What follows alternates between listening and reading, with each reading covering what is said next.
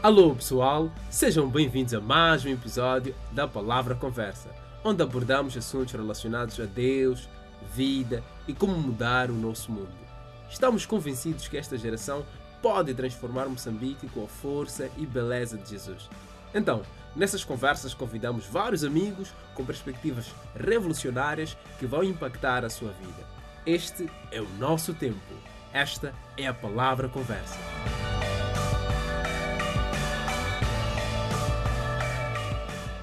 Alô pessoal, sejam bem-vindos a mais um episódio do programa A Palavra Conversa. Como vocês sabem, semanalmente nós lançamos um episódio e desta vez estamos com Carlos Amós, devem estar lembrados dele. Então, Carlos, como vai? Bem, primeiro quero agradecer o privilégio de estar aqui convosco, Uhum. mais uma vez, né? Nada, nada. E resta andar, graças a Deus. E contigo como vão as coisas? Eu estou muito ótimo e por acaso estou muito entusiasmado para o que nos trazes hoje.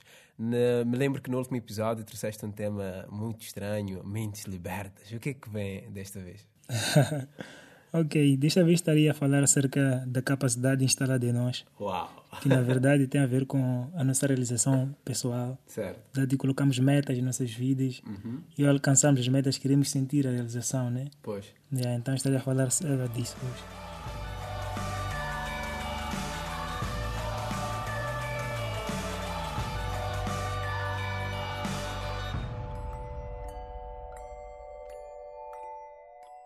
Sim, Carlos. Acho melhor, antes de mais, nos falares do significado do termo capacidade instalada. Muito bom. Creio que alguns já tenham ouvido falar deste termo, yeah, ou tenham pelo menos uma ideia do seu significado. Yeah, mas para entender melhor esse termo, seria bom olharmos para a área que mais usa o termo, Certo. e neste caso é a área industrial. Nesta área, a capacidade instalada representa o potencial de produção ou volume máximo de produção de uma determinada empresa. Isto é, a, a produção ou volume que a empresa consegue atingir durante um certo período de tempo. E isso considerando os recursos dispon- disponíveis, sejam equipamentos produtivos, instalações ou recursos humanos, etc. Yeah, mas podes dar um exemplo para que fique mais claro? Yeah. Ah, por exemplo, a indústria panificadora, ou seja, padarias, tem o potencial de produção máximo por dia, ou seja, um volume máximo de produção de pães por dia. Uma padaria pode ter a capacidade de produzir 6 mil pães, ou mais, ou menos, neste caso. E é importante para o panificador saber qual é a capacidade de produção da sua padaria. Isso para poder aproveitar o máximo dela. Hum, interessante, percebi. Então, os produtores ou gestores têm a capacidade instalada como uma meta a atingir, é isso? Ou seja, levar a empresa a atingir esse nível. Exato. Mas no geral é difícil atingir a capacidade instalada. Oh. Yeah, pois tem que se otimizar muita coisa. Por exemplo, mão de obra, matéria-prima, isto é, tem que haver o uso eficiente dos recursos, o que é muito difícil. Pois há dias em que as máquinas podem estar a funcionar não, não como deve ser, isto é, com dificuldades, Yeah. ou faltaram alguns trabalhadores, ou estão todos, mas nem todos estão a dar o máximo que podem. É importante também referir que o fato de se estar próximo da capacidade instalada não significa necessariamente que todos os recursos estejam próximo do seu limite máximo de capacidade. Yeah, na realidade, poderão haver equipamentos, por exemplo, a ser utilizados quase a 100% e outros equipamentos na mesma ou noutras fases do processo que estejam a ser utilizados muito abaixo da sua capacidade. E, e talvez esteja já a questionar o que podemos aproveitar disso se não estamos já a trabalhar na produção e nem é esse o foco da palavra conversa. Pois é, pois é, parece que somos homens de negócios. ok, mas repare que usamos esses princípios mesmo não estando conscientes deles. Por exemplo, eu costumo fazer a seguinte questão: Até onde posso ir na vida? Em que vai se basear a minha realização? Yeah, E acredito que muitos já fizeram a seguinte questão: Será que na vida só posso dar isto? Ou podem fazer a questão da seguinte maneira: Será que estou a aproveitar tudo o que podia nesta vida? Essa questão grita nos corações. E algo interessante é que todos temos estilos de vida diferentes, propriedades, possessões diferentes e diferentes influências. E N diferenças. Mas quando é para responder essa questão, o mais frequente é tentarmos fazer comparações das nossas vidas com o resto da comunidade em que estamos inseridos. Certo. E a partir daí podemos chegar a algumas conclusões, por exemplo. A partir dessa análise, podes afirmar que a tua família está aquém do padrão de vida da cidade de Maputo. Pois. Yeah, mas há uma fragilidade bem evidente no método de comparação. E é importante considerar. Tem a ver com a visão. É o seguinte: quem viaja pelo mundo fora e tem uma visão mais ampla das comunidades nos dirá: a pessoa que olhamos como padrão elevado de sucesso na cidade de Maputo quando comparamos com o de Pretória, concluiremos que está quem? E, e se compararmos o de Pretória com o de Londres, chegaremos a outra conclusão. E mesmo a pessoa mais rica do mundo, o seu patrimônio não é estático, uhum. o que demonstra que pode conquistar mais através de melhoria de investimentos e pode ter novos investimentos, sem deixar de considerar que os outros podem lhe superar a qualquer dia. É nessa sociedade tão dinâmica que temos que saber em que ponto estamos. Uhum. Já dá para ver que deve ser desgastante. Yeah. Uma corrida sem destino claro, né? Mas parece que o grande problema é qual é o padrão? Certo. Uhum. Estamos aquém das expectativas em relação a quem ou a quê? Pois parece que todos estamos aquém do que podemos. Então, a pergunta é: qual é a capacidade instalada em nós? Yeah, isso é verdade. Qual é o padrão? Acho que nós nos deparamos com essa realidade sempre. E já agora, qual é a tua sugestão para encararmos essa realidade? Muito bom. Esse problema não é só dos nossos tempos, Efraim. Uhum. Podemos nos recorrer a uma história na Bíblia de um homem chamado Gideão. Nessa história podemos tentar tirar algumas lições para nos ajudarem um pouco acerca dessa difícil questão. Uhum. A história encontra-se no livro de Juízes, capítulo 6, do versículo 1 a 6. Nesta passagem, a Bíblia conta-nos um episódio da história do povo de Israel na época do juízo, isto é, no tempo em que ainda não havia rei em Israel. Yeah. E na passagem é evidente que Israel estava a viver aquém da sua capacidade. E no versículo 2 desse capítulo, diz que os midianitas dominavam Israel. E esse povo israelita vivia nos esconderijos nas montanhas, isto é, em cavernas. E no versículo 3 diz que sempre que faziam suas plantações, os midianitas e amalequitas e outros povos invadiam e destruíam tudo. Yeah. Devastavam a terra e não deixavam nada vivo. Uh, só uma coisa, estou a ficar um pouco confuso. Uh, mas como podes afirmar que eles estavam aquém da sua capacidade de gozarem a vida? Pois podemos resolver essa situação dizendo que eles são fracos e incapazes. E o que eles estavam a viver é o máximo que podiam num mundo exigente e agressivo como o nosso. Yeah, boa questão, Efraim. E, mas há uma maneira de nós olharmos isso que pode nos ajudar. Certo. Yeah. Há algo que pode nos conduzir a uma melhor análise. Lembre-se que quando as máquinas industriais quem nos dá informação sobre a capacidade delas é o fabricante, né? Certo, certo. Uhum. Até o produtor precisa perguntar ao fabricante antes da compra da máquina. Com certeza. Então, quando essa questão, a melhor pessoa para nos dar uma resposta mais fiável também é o fabricante. Sendo mais objetivo, em relação ao povo de Israel, para termos essa resposta, temos que saber o que o Criador falou acerca deles. Hum, uhum. okay. Por exemplo, na Bíblia encontramos palavras do Criador em relação a Israel como Vos colocarei por cabeça e não por cauda. Pois.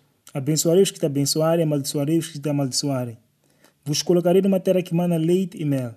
Essas são as palavras do Criador, o padrão mais confiável para analisar o estado da nação. E agora é fácil afirmar e justificar qual era o estado da nação naquele período. Yeah. É, e realmente estava muito aquém da capacidade que Deus colocou neles. Yeah, yeah. Acho que agora entendi. Mas porquê, ou qual é a razão de eles funcionarem abaixo das suas capacidades? Podes identificar a razão uh, que ajuda-nos a buscar a solução? Muito bom. Sabe a questão? Nesta história é fácil identificar as razões do fracasso. Uhum. Podemos ver isso a partir do versículo 7 a 10. Diz assim: Quando os israelitas clamaram ao Senhor por causa de Midian, ele lhes enviou um profeta que disse: Assim diz o Senhor, o Deus de Israel: Tirei vocês do Egito e da terra da escravidão. E eu os livrei do poder do Egito e das mãos de todos os seus opressores. Expulsei-o e dei a vocês a terra deles e também disse a vocês: Eu sou o Senhor, o seu Deus. Não adorem os deuses dos amoreus, em cuja terra vivem, mas vocês não me deram ouvidos. Ok? Yeah. Então, com essa declaração, podemos afirmar que a máquina estava a funcionar de uma maneira defeituosa. Pois, pois. Não estava a respeitar o manual do fabricante. Essa era a razão, o motivo de que Israel estivesse aquém da sua real capacidade. Hum. Israel não estava a proceder corretamente, ou seja, não estava a considerar as instruções do Criador. Interessante. Hum, mas após mostrar o erro através do profeta, o Criador providenciou uma solução também. Uhum. Ele enviou um homem chamado Gideão. E quando o Senhor chama esse Gideão, presta atenção no versículo 14, diz assim: Com a força que você tem, vai libertar Israel da mão de Midian. Repare e atende bem para isso. É o fabricante que está a dizer que com a força que você tem, então, ele sabia da capacidade que ele colocou no Gideão. Com certeza. Mas Gideão quis cair no erro que já falamos, no critério da comparação. Uhum. Uhum. Porque ele depois diz assim, é, isso no versículo 15: Ah, Senhor, como posso libertar Israel? Meu clã é o menos importante de Manassés. Eu sou o menor da minha família. Uhum. Ele compara o seu clã com as outras da tribo de Manassés. Yeah. E compara ele mesmo com o restante dos membros da sua família. e nas duas comparações não obtém nenhuma vantagem. Mas conforme já falamos, o Criador é o único que pode nos ajudar a entender qual é a verdadeira capacidade, pois é Ele quem coloca essa capacidade. Uhum. E Ele também que nos pode ajudar a entender onde estamos a funcionar de uma maneira defeituosa e nos ajuda a corrigir também. Certo. E mais adiante nesta história, ele mostra a Gideão onde tinha que começar a corrigir as coisas. E ele teve que começar mesmo da sua casa.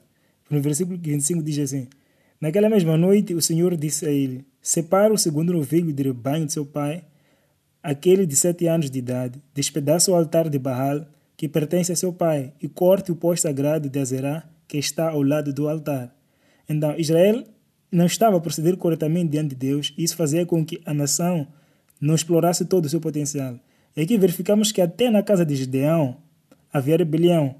Havia um altar levantado a ídolos, neste caso a Baal. Yeah. E Deus desafia Gideão a começar a correção a partir da sua própria casa. Yeah, é interessante perceber a lógica, a maneira como apresentaste até o movimento da história e a colocação das lições a tirar. Mas agora peço para sair um pouco dessa história e nos ajudar por indução o que podemos levar para o homem no geral, pois há pessoas que podem não estar a ser oprimidos por nenhuma nação estrangeira, nem estão a viver nas cavernas. é verdade. Mas hoje podemos não estar concretamente em cavernas, nos montes, como os israelitas. Yeah. Mas temos que olhar para o significado de estar nas cavernas para eles naquele tempo e tentar contextualizar os nossos dias. Oh, ok. Yeah. Muitos de nós, para não dizer todos nós, estamos a viver muito aquém da capacidade. Mas isso não é o grande problema. O problema é as pessoas não saberem que estão a viver nas cavernas e assim não podem sair para explorarem o que o Criador diz ser a sua capacidade instalada. Yeah. E outro problema é a pessoa saber que está numa caverna, mas se conformar em viver na caverna. Uhum. Vamos analisar a capacidade instalada de Deus no homem no geral. Yeah. E a, a intimidade com Deus, algo que Deus proporciona ao homem. Nós podemos ser íntimos de Deus. A alegria, o gozo, a paz, coisas maravilhosas que Deus coloca em nós, que nós podemos desfrutar. E podemos não estar a, explorar essas coisas em nossas vidas. Mas veja como Deus trata o nosso problema com algumas semelhanças da maneira como ele tratou de Israel no, no texto que lemos. Uhum. Ele colocou o homem para dominar tudo naquele jardim inicial, isto é, o jardim do Éden. Assim como colocou Israel na terra que manda leite e mel, que é a terra que ele abençoou. Mas o homem está nas cavernas, a ser escravizado e oprimido por várias coisas. Não, nós não temos midianitas como nossos adversários, mas temos coisas como medo, temos ansiedade, pecado e várias circunstâncias. E assim como Deus também levantou o profeta para mostrar onde o povo estava a errar, Uhum. Deus também trouxe a lei para denunciar o pecado. E da maneira como Deus levantou o Gideão para ajudar o povo a sair daquela situação, Deus também nos traz uma providência, um homem, em nome de Jesus, que ele também nos livra das cavernas e nos ajuda a explorar a capacidade instalada. Pois. E, e este Jesus que Deus nos traz, ele foi um exemplo, alguém que explorou bastante a sua capacidade e sabia o que o Pai tinha colocado nele. Por isso ele tem autoridade e competência para nos ajudar a aproveitar nossas vidas. Com certeza. E indo por esta perspectiva, estamos encerrados na seguinte verdade: não há quem pode aproveitar o melhor da sua real capacidade se não se achegar ao seu Criador e saber o que ele tem a dizer acerca da sua vida. Uau, uau, interessante. Imagino que alguns podem dizer que nunca precisaram de saber o que Deus tem a dizer sobre as suas vidas, mas estão bem. Sentem-se a aproveitar a vida. Então, o que tens a dizer a estes? Hum, yeah, isso é verdade. Muitos pensam assim, Uhum. que estão a aproveitar o melhor da vida sem precisar da orientação do Criador. Mas recorde-se do que falei no início. né? Não é fácil se atingir a capacidade instalada, pois temos que otimizar muita coisa. Ok. No caso da produção, né, a mão de obra tem que estar no ótimo, os equipamentos devem funcionar a 100%, a matéria não pode ter quebras, Yeah. sem falar de experiência e de conhecimento para contornar as dificuldades que vão surgindo no processo. Para, para dizer que podemos até estar quase a explorar o máximo da maquinaria né, que temos, mas as outras áreas nem estarem a explorar 50% do que podem. Pois, pois. E, e quanto a nós humanos, temos que ser mais humildes para reconhecer que nem todas as áreas das nossas vidas estão saudáveis. Yeah. Muitas vezes, quando afirmamos que estamos a aproveitar o melhor da vida, sem precisar de Deus, estamos a nos referir a posses, dinheiro e demais coisas. Mas a vida não é só isso. Não devemos só reconhecer isso, mas temos que também nos achegar ao Criador e buscar sua orientação. Ele tem algo a dizer para todas as áreas de nossas vidas, até aquela que achamos que é muito pessoal. Ele tem algo a dizer acerca das nossas finanças, nossos relacionamentos, em qualquer outra área das nossas vidas. Yeah. Realmente, Carlos, isso é muito convincente e para mim faz muito sentido. Temos que reconhecer que há partes da nossa vida que ainda não atingiram a capacidade instalada. Mas peço que me ajudes então a identificar o padrão correto, pois a grande questão é essa: qual é o padrão correto? E afirmaste que o critério de comparação com as outras pessoas ou comunidades uhum. tem as suas fragilidades. Muito bom. Imagina como o homem vivia no jardim do Éden antes da queda. Hum. E tudo o que Deus falou acerca dele para dominar sobre tudo e aproveitar o que o jardim oferecia. O homem estava bem com ele mesmo, não vemos nenhuma evidência de peso de consciência, nem evidência de medo, muito menos depressão. Yeah. O homem também estava bem com a natureza. A Bíblia, em Gênesis 2, a partir do versículo 19, diz que após Deus formar da terra todos os animais do campo e todas as aves do céu, o Senhor Deus os trouxe ao homem para ver como ele lhes, lhes chamaria. E o nome que o homem desse a cada ser vivo, esse seria o seu nome. Oh, okay. Assim o homem deu nomes a todos os rebanhos domésticos, às aves do céu e a todos os animais selvagens. Yeah. E ele estava bem com o seu Criador. Yeah, yeah. Tinha relacionamento com Deus. Aquele é o padrão que Deus instalou no homem. Mm. Mas o homem corrompeu-se e perdeu de vista esse padrão. Mas há algo maravilhoso. A história não termina assim. A Bíblia, em 1 Coríntios 15, 45, fala de um segundo Adão, neste caso Jesus, e diz que ele foi feito espírito vivificado. Este conseguiu explorar toda a capacidade instalada e olhamos para ele como padrão perfeito. Quando olhamos para um ser humano como nós, estamos a olhar para um ser que também está à procura deste padrão. Por isso a Bíblia, em Efésios 4:13, nos aconselha a buscarmos atingir a medida e estatura completa de Jesus. Yeah. E quando nos apresentamos a Ele com essa disposição, Ele nos ajuda nesse processo contínuo de transformação, uhum. que só termina quando Ele vir buscar a sua igreja e com o posterior estabelecimento da nova terra e novo céu, onde teremos a oportunidade de novamente explorar tudo quando Deus colocou em nós. Essa é a nossa esperança. Imagina um mundo assim, em, em, que todos estão a aproveitar tudo quanto Deus preparou uhum. ou colocou em nós. Yeah. Uhum. Isso não é nenhuma utopia, Efraim. É uma promessa de Deus para, para o homem. E o melhor de tudo é que tudo começa aqui, agora mesmo, com um passo de fé, aceitando a Jesus e buscando sempre segui-lo em obediência pois é andando nesse passo que começa a transformação interior por uma vida mais abundante.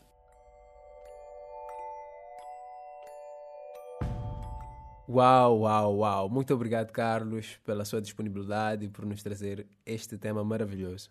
Obrigado, Efraim. É sempre um prazer estar aqui. Uhum. Yeah. Enfim, então, pessoal, não subestime o potencial que é em vós. Busquem os propósitos de Deus para as vossas vidas. Bom, Terminamos assim com mais um episódio e voltamos na próxima semana com mais um outro amigo com um tema revolucionário. Para se informar mais sobre o nosso programa, pode nos encontrar na nossa página do Facebook, A Palavra Movimento, ou no Instagram, A Palavra Moss, mas também no SoundCloud e no iTunes. Fique bem, até o próximo episódio.